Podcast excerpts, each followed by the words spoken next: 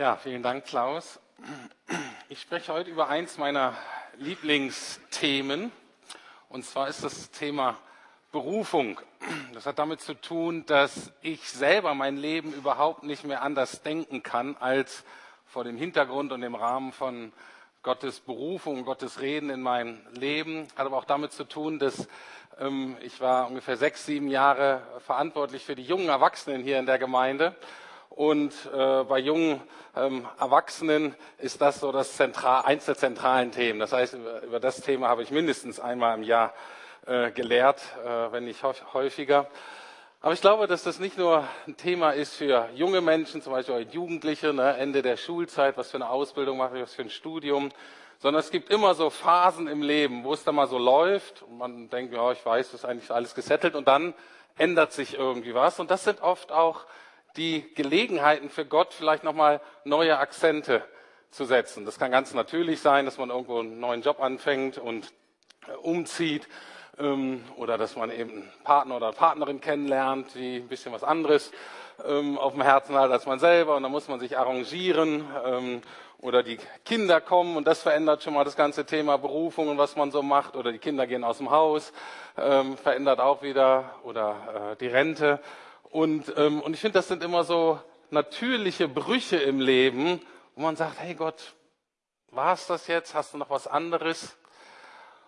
Und dann bin ich aber auch sicher, dass einige hier im Gottesdienst sind, die überhaupt erst angefangen haben zu fragen nach Gottes Willen und nach Berufung und was Gott spricht, einfach weil das Leben eben nicht so gelaufen ist, wie man sich das gewünscht hat, weil Krisen aufgetaucht sind, ähm, Scheitern, Not und erst am Ende der eigenen Wege man so gemerkt hat, wow, vielleicht ist es doch ganz gut mal sich so ein bisschen auf den Schöpfer auszurichten und zu schauen, was hat der eigentlich so zu sagen. Und deswegen heute und nächste Woche werde ich über das Thema Berufung insgesamt beten, äh, beten auch, aber predigen.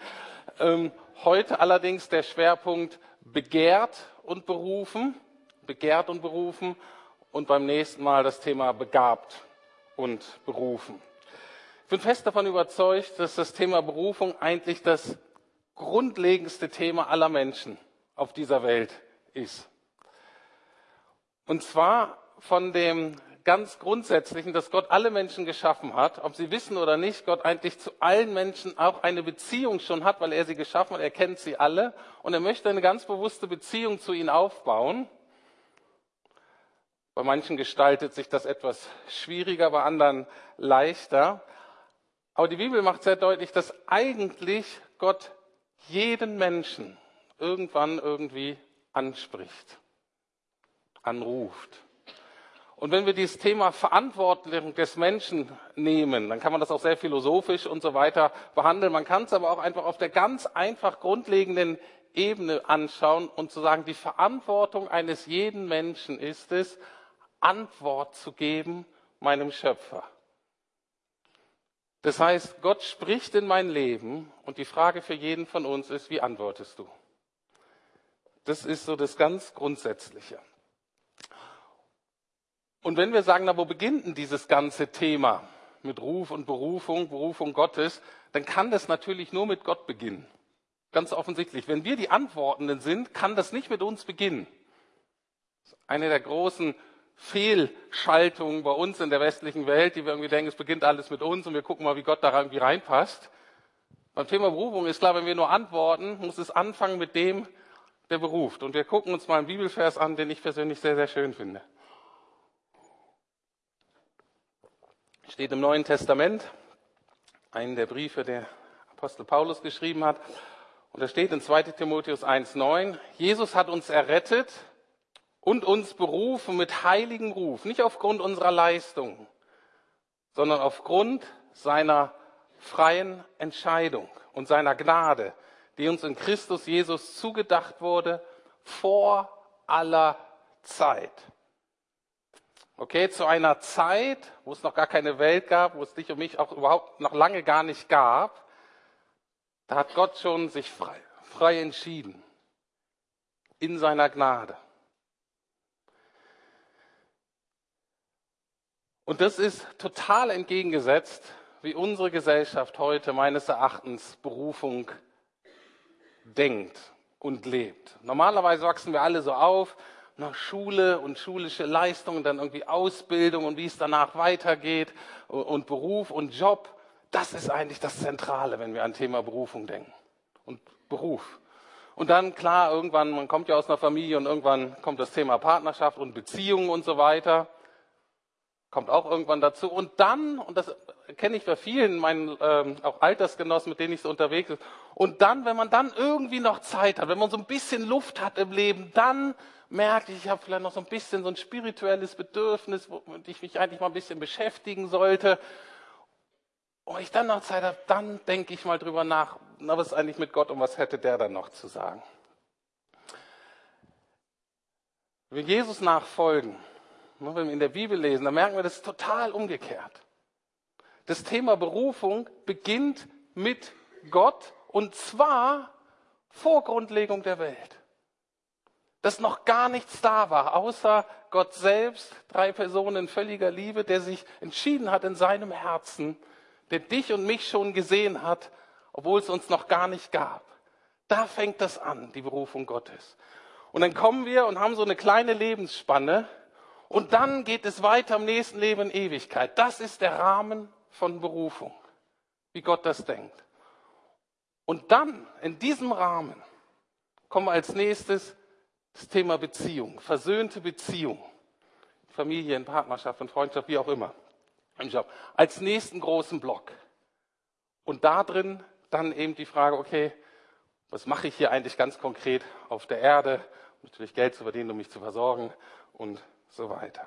Aber das ist die Reihenfolge. Und wenn das die Reihenfolge ist, dann beginnt das Thema Berufung mit einer ganz alten, irgendwie auch langweiligen und total vertrauten Frage. Und die Frage lautet, bin ich geliebt? Wir denken, ah, so ein bisschen, fast ein bisschen langweilig, die Frage. Ne? Wir gucken uns immer mal ein bisschen genauer an und merken dann, dass da doch einiges drinsteckt. Und deswegen habe ich nicht geliebt heute Nacht, sondern habe das bewusst genannt begehrt. Der Beginn unserer Berufung ist, dass wir begehrt wurden. Also, die Frage nicht nur, bin ich geliebt, die ist eigentlich zu allgemein. Und die wollen wir uns jetzt mal ein bisschen konkreter angucken. Und die Frage ist, wer liebt mich eigentlich? Und dann, wer liebt mich so, wie ich auch wirklich bin? Anders ausgedrückt, bin ich wirklich interessant? Bin ich liebenswert? Bin ich schützenswert? Bin ich begehrenswert? Gibt es irgendjemand, die, der oder die aktiv werden, die kreativ werden, die etwas riskieren? die etwas aufs Spiel setzen, um mich kennenzulernen, um Zeit mit mir zu verbringen, um mir Gutes zu tun.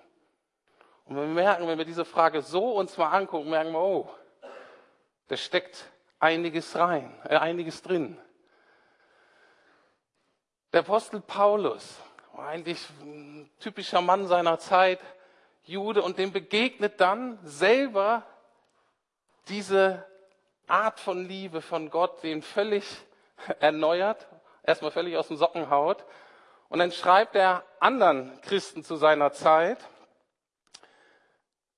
Philippa 1, Vers 8 steht das, denn Gott ist mein Zeuge, wie ich mich nach euch allen sehne mit der herzlichen Liebe Jesu Christi.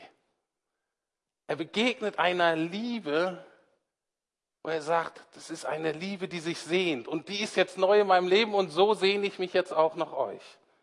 Das heißt, Gottes Liebe sehnt sich, die begehrt, die wird aktiv, um bei den Geliebten sein zu können. Und mir ist ganz wichtig, das heute zu sagen, dass diese Art von Liebe eben, wenn wir mit Jesus unterwegs sind, wenn wir der Einladung Jesus und dem Ruf Jesu folgen, dass diese Art von Liebe eben nicht nur romantischen Paaren oder Eheleuten oder Eltern und Kindern vorbehalten ist. Es ist eine Art von Liebe, die uns allen offen steht. Uns allen, egal wie unser Lebensstand gerade ist, egal wo wir gerade uns befinden. Und die Frage ist eben, wann hat diese Liebe zu uns begonnen? Wie gesagt, bevor es dich und mich überhaupt gab.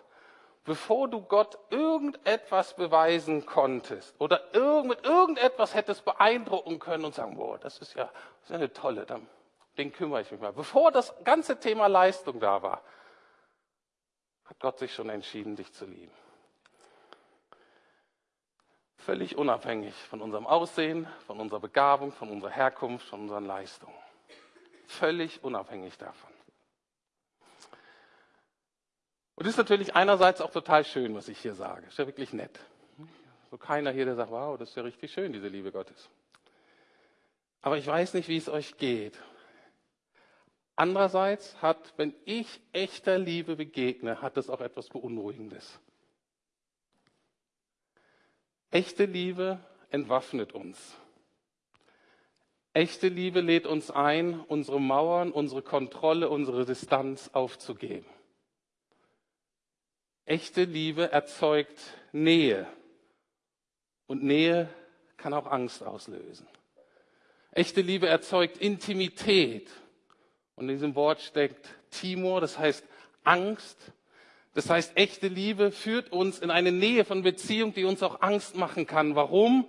Weil wir merken, wenn wir uns da hineinwagen, wenn wir uns das öffnen, dann kommen wir an die Stellen unserer Seele, wo wir verletzlich werden. Und wenn da was schief läuft, dann tut es richtig weh. Und deswegen ist diese Art von Liebe, diese radikale Art von, von der Liebe Gottes nicht nur etwas Nettes, sondern auch etwas zutiefst Schönes, Begehrenswertig, Fantastisches, Einzigartiges und gleichzeitig auch Herausforderndes. Mir ist das sehr, sehr bewusst geworden zu dem Zeitpunkt, als Jesus in mein Leben kam.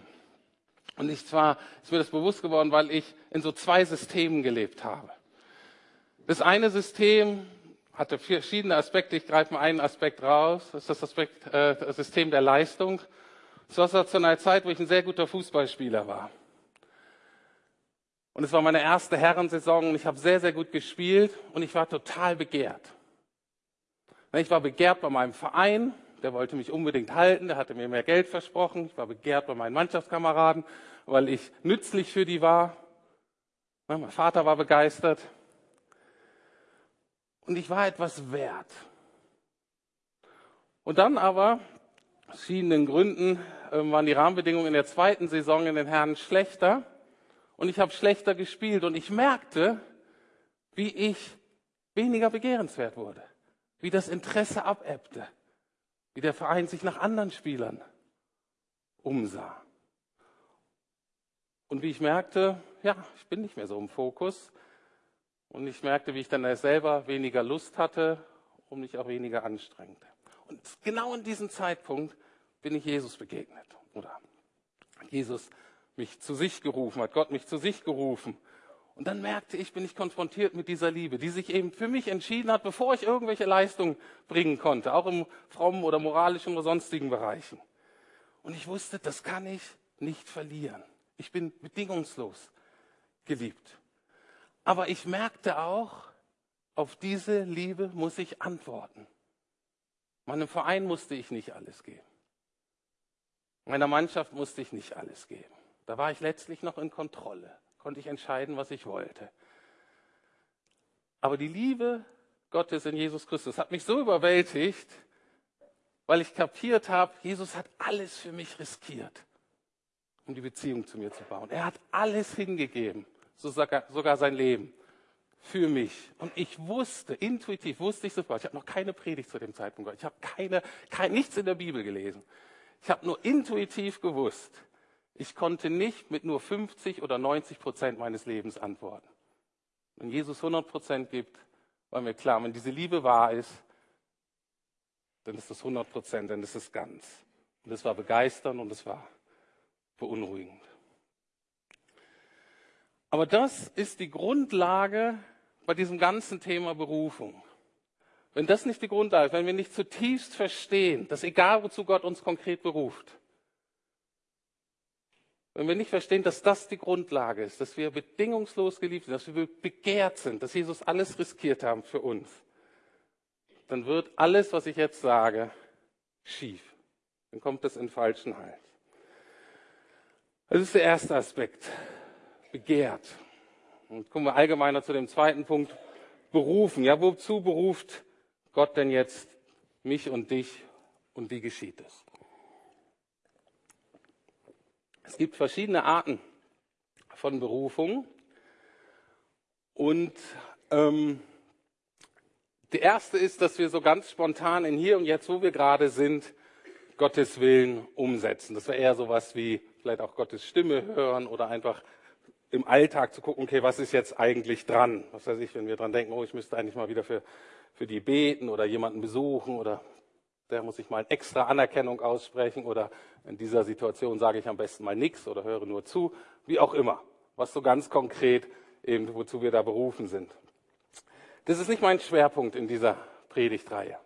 Aber ich möchte dennoch ein Beispiel geben, wie jemand ganz aktuell überlegt hat, in der Situation, in der ich gerade bin, wie kann ich die einsetzen? Und ich weiß nicht, wie er da, ob er darüber gebetet hat oder nicht, aber ich hatte heute Morgen in einer Pressemitteilung das gelesen, was äh, unser Bundespräsident in Yad Vashem gesagt hat. Ich weiß nicht, ob ihr es wisst. Morgen wird der 75-jährigen Befreiung aus dem Konzentrationslager in Auschwitz gedacht. Und Frank-Walter Steinmeier ist der erste Politiker, der in Yad Vashem, ich weiß nicht, ob ihr das kennt, ist diese Holocaust-Gedenkstätte in Israel, sehr, sehr, sehr empfehlenswert, ähm, äh, der Besuch. Und er hatte die Gelegenheit, als erster deutscher Politiker da zu reden. Und ich zitiere jetzt ein bisschen aus der Pressemitteilung und ich dachte so, ja, da hat jemand da ging es nicht um sein großes Thema Berufung. Ich weiß nicht, wann er entschieden hat, Politiker zu werden oder aber dachte, oh, ich werde mal Bundespräsident. Diese Frage gucken wir uns nächste Woche an. Okay, was hat Gott eigentlich prinzipiell so mit meinem Leben vor? Aber hier jetzt, die Frage ist ja geklärt, jetzt nutzt ein Politiker eben diese Möglichkeit. Und er sagt Folgendes, und dafür bin ich sehr dankbar. Er eröffnete seine Ansprache mit einem hebräischen Gebet. Und es lautet folgendermaßen, gepriesen sei der Herr unser Gott, der König der Ewigkeit, dass ich heute hier an diesem Ort stehen darf. Also er geht mit einem Gebet.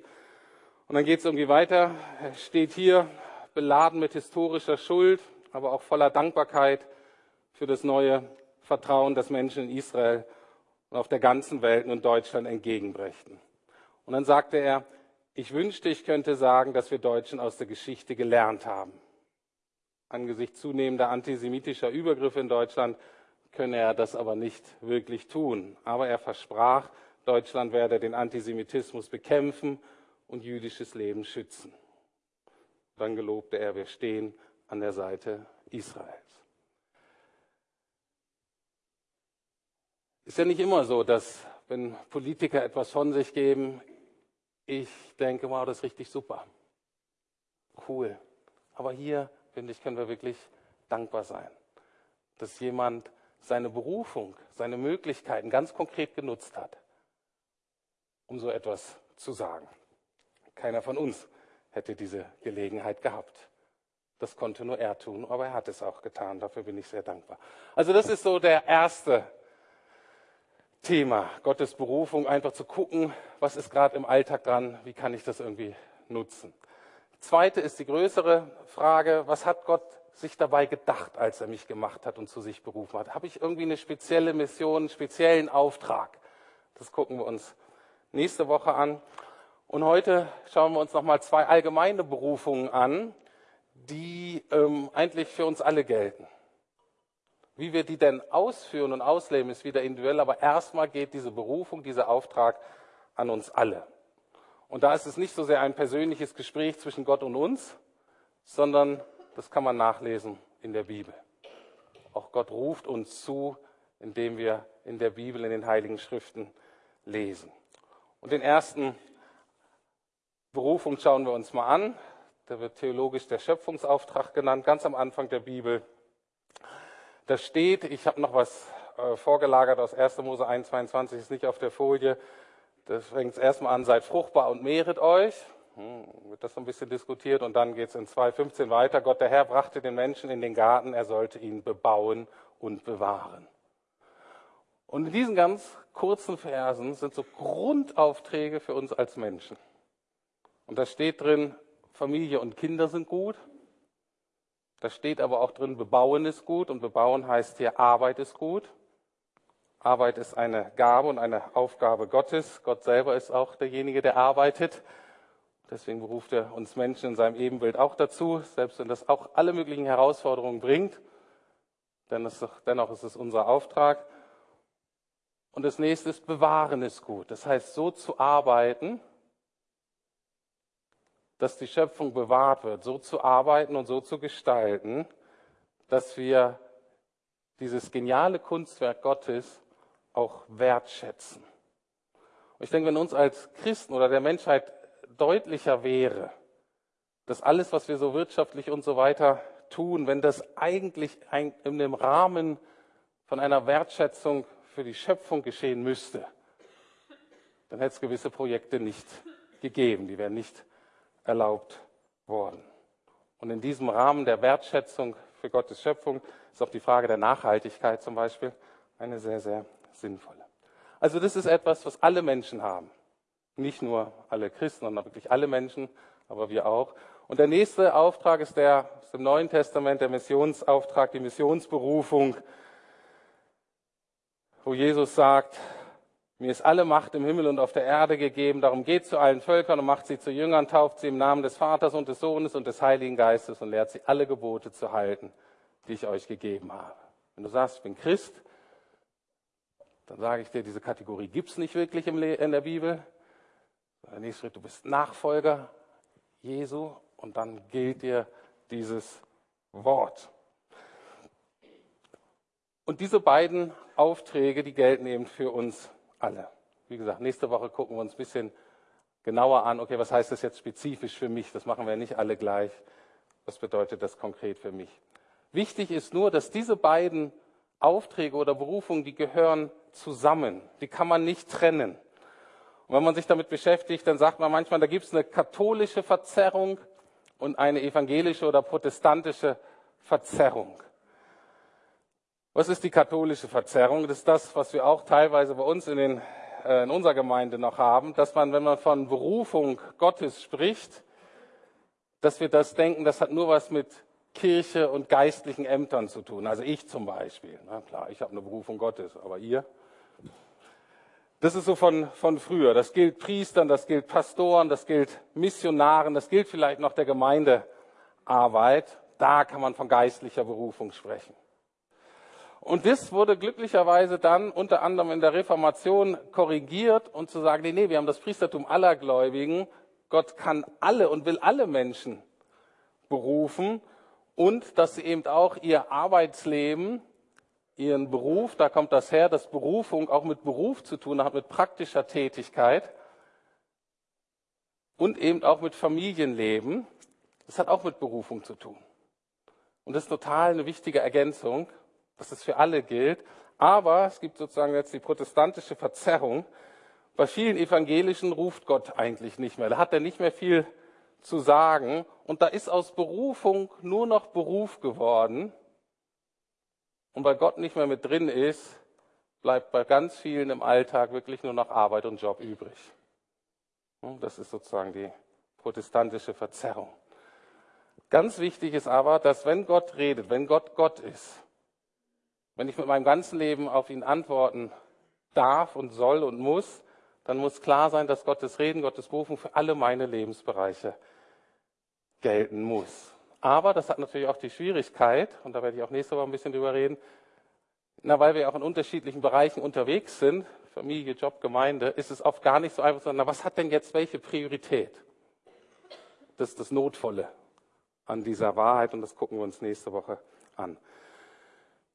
Wichtig ist mir aber bei diesem ganzen Thema, und da komme ich wieder am Anfang an dieses Thema des, des Liebens, des Begehrens zurück, dass jede konkrete Berufung, die wir haben können im Leben, hat immer ihren Ursprung in der Beziehung zu Gott selbst. Anders ausgedrückt, Gott ruft uns immer zuerst in die Beziehung zu sich selbst, bevor er uns zu irgendwelchen Menschen schickt oder an irgendwelche Aufgaben ruft. Okay? Gott ruft uns immer zuerst in die Beziehung zu sich selbst. Da gibt es einen schönen Vers, der das für mich sehr schön ausdrückt, ausdrückt auch wieder aus dem Neuen Testament, auch wieder von Paulus. Und da steht, kannst du mal anwerfen, 1. Korinther 1,9.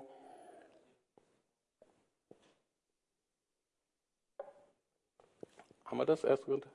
Ist nicht drin? Na, okay, dann habe ich, sorry, habe ich das nicht reingemacht. Ist aber einfach. Also lese ich zweimal vor, der ist kurz. Fängt an mit Gott ist treu, das wäre schon mal schön.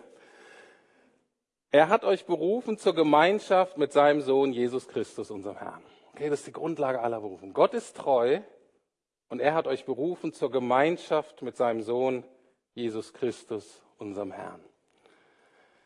Die Gemeinschaft mit Gott in Jesus ist quasi unser neues Zuhause. Das ist praktisch nun die neue, sichere Ausgangsbasis für unser Leben. Und wir erinnern uns daran, und dass Gott das wollte, hat er schon vorher entschieden. Jesus ist auf die Welt gekommen, um mich zu suchen, und er gibt sogar sein Leben für mich, damit wir diese Gemeinschaft haben können.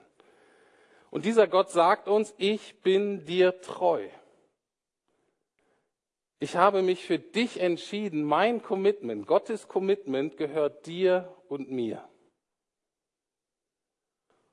Und in meiner konkreten Antwort auf Gottes konkreten Ruf geht es letztlich immer wieder darum, das Vertrauen Gott gegenüber zu erneuern, dass er wirklich treu ist.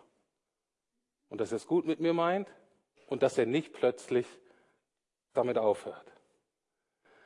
Als ich Christ wurde, habe ich angefangen, Entscheidungen zu treffen, die aus der Sicht meines lieben Vaters äh, nicht nachvollziehbar waren. Mein Vater war ein guter deutscher Vater und er war wirklich typisch deutsch. Und für ihn war natürlich immer Sicherheit zuerst.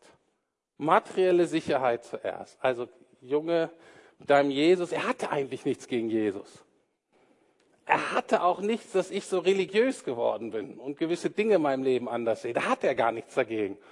Aber er sagt, Junge, mach doch erstmal deine Ausbildung, hab doch, verdien doch erstmal richtig Geld, fang an, in deine Rente dich zu kümmern, einzuzahlen und dann, klar, dann kannst du fragen, was Gott will. Typisch deutsch. Und ich habe die Befürchtung, dass manche, auch wir als Eltern, meine Kinder sind ja auch gerade in einer Lebensphase, Ende Schule, was sollen die jetzt machen mit dem Leben? Und wir schicken unsere Kinder dann so ein Jahr für Gott und hoffen auch, dass sie irgendwie besser sortiert da rauskommen. Aber dass sie dann wirklich radikal Jesus nachfolgen wollen, mit irgendwelchen Entscheidungen, wo sie sagen, wow, das ist ja gar nicht deutsch, haben auch wir Schwierigkeiten. Aber ich habe gedacht, und ich war überzeugt und ich habe es meinem Vater zugemutet. Ich habe gesagt, nee, Papa, so geht es nicht. Wir müssen hier leider die Reihenfolge ändern. Erst kommt die Berufung Gottes. Ich tue erst das, von dem ich weiß, was Gott von mir möchte. Und dann vertraue ich darauf, dass Gott in seiner Treue mich mit allem versorgt, was ich brauche. Noch besser als das deutsche Rentensystem. War herausfordernd für ihn, aber ich kann euch nur sagen, Gott war bis zu diesem Tag heute absolut treu mir und meiner Familie gegenüber. Und ich gehe fest davon aus, dass er sich nicht ändern wird. Ich gehe fest davon aus, dass er kein Alternativprogramm in diesem Sinne für mich hat, weil er eben treu ist und sich entschieden hat, mir gegenüber treu zu sein. Und wenn ich nämlich dann lerne, mich von Gott leiten zu lassen, werde ich unabhängiger von den Meinungen und Maßstäben meines Umfeldes. Ich habe das schon ein paar Mal gesagt. Ich lebe quasi mein Leben vor einem neuen Publikum. Wir alle haben eine Lebensbühne, wir alle tun irgendwas und wir haben alle möglichen Leute, die zuschauen. Und in dieser Perspektive gibt es eigentlich nur eine Person im Publikum, auch ihr alle. Mir ist nur eine Person wichtig, die mir eigentlich zuguckt, und das ist Gott selbst. Und was er denkt, das zählt. Und deswegen kann ich meiner Umwelt und auch euch sagen, vor euch habe ich letztlich nichts zu gewinnen, aber auch nichts zu verlieren. Das heißt nicht, dass ihr mir egal seid, heißt nicht, dass ich euch nicht liebe, heißt nicht, dass ich alles einsetze, um hier einen guten Job zu machen, euch Gutes zu tun, aber letztlich habe ich für euch nichts zu verlieren und nichts zu gewinnen. Das Einzige, was zählt, ist, was derjenige über mich denkt und in meinem Leben bewirkt, der sich für mich entschieden hat, bevor ich ihm irgendwas beweisen konnte. Und das ist die ganz große Freiheit in der Berufung Gottes zu leben. Die Band kann schon mal nach vorne kommen vor dem Abschlusslied. Ich möchte heute ganz bewusst mit einem Aufruf schließen. Passt irgendwie zum Thema Berufung, Ruf, Aufruf. Und zwar ist mir kurz in der Vorbereitung ein cooler Vers irgendwie aufgefallen. Und zwar, ich möchte mit dem Aufruf schließen, den Gott schon vor tausenden von Jahren einem gewissen Herrn zugesprochen hat, der hieß Abraham. Und der gilt, wenn man so die Bibel liest, eigentlich so als Glaubensvater aller Menschen. Und diesen Vers möchte ich uns heute auch zurufen. Da steht in 1. Mose 17, Vers 1 und da steht, ich bin Gott der Allmächtige. Lebe vor meinem Angesicht und halte dich ganz an mich. Das war der Beginn der Berufungsgeschichte oder die Fortführung der Berufungsgeschichte von Abraham. Und dieser Aufruf, dieser Zuruf ist seitdem Millionen, wahrscheinlich Milliarden von Menschen begegnet und auch heute uns hier. Gott sagt zu uns, ich bin der allmächtige Gott, lebe vor meinem Angesicht und halte dich ganz an mich. In diesem Vers wird deutlich, hinter der Stimme Gottes sind letztlich die Augen und das Gesicht Gottes. Und hinter dem Angesicht Gottes ist immer auch das Herz Gottes. Und dem Ruf Gottes zu folgen bedeutet letztlich, vor dem Herzen Gottes zu leben. Und ich weiß, dass es keinen schöneren Ort, keinen anderen Ort mehr gibt, wo ich mein Leben leben möchte, als vor dem Herzen Gottes. Und deswegen lade ich euch heute ein. Wir stehen alle auf, wir stehen sowieso alle auf, weil wir jetzt das Lied singen. Und ich möchte die ganz besonders einladen, die vielleicht zum ersten Mal sagen, okay, ich will mein Leben diesem Gott antworten. Ich will auf diesen Ruf Gottes antworten. Oder diejenigen von euch, die sagen, ja, ich habe das schon mal gemacht, aber ich würde dieses, es ist mir irgendwie weggerutscht, ich würde dieses Vertrauen Gott gegenüber erneuern. Bitte ich euch aufzustehen und ich werde ein Gebet euch vorsprechen. Und diejenigen, die das wollen, können das innerlich nachsprechen. Und dann singen wir zum Abschluss noch ein ganz zentrales Glaubenslied, was so beschreibt, was Jesus für uns ist.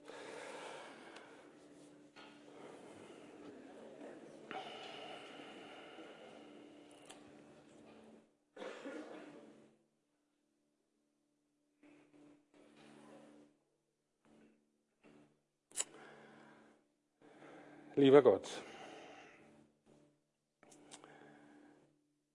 danke, dass du mich schon vor der Entstehung der Welt gesehen hast.